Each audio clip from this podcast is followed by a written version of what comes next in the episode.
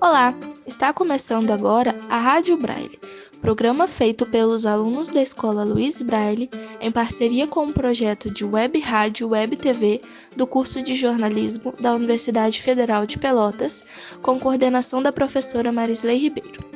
Aqui na Rádio Braille você acompanha o Braille Saúde, em que os alunos da escola Luiz Braille trazem informações sobre diversos temas cotidianos relacionados à saúde.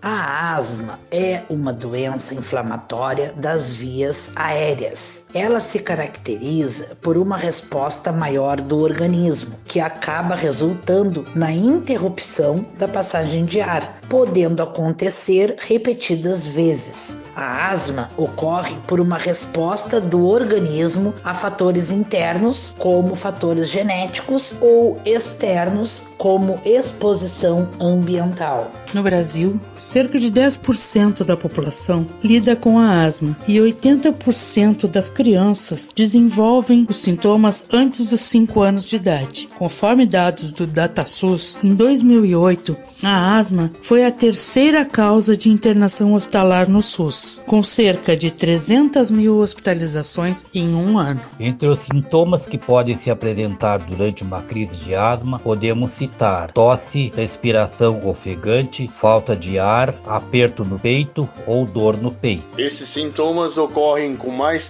frequência à noite ou pela manhã ao acordar e geralmente acontece depois de haver algum tipo de exposição específica, como exposição ao ar frio, por exemplo. O diagnóstico é estabelecido principalmente pela história do paciente, que refere os sintomas já citados, e também por um exame chamado espirometria, que mede a quantidade e o fluxo de ar que entra e sai dos pulmões. O tratamento medicamentoso inclui o uso da bombinha, além do controle de fatores que podem desencadear crises de asma, como citamos.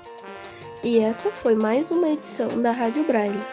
Os programas têm vozes de Carla Teixeira, Adão Correia da Luz, Leandra Costa, Luiz Marcelo Moreira, Regina Bastos, Violeta Ponce e a coordenação da professora Marisley Ribeiro.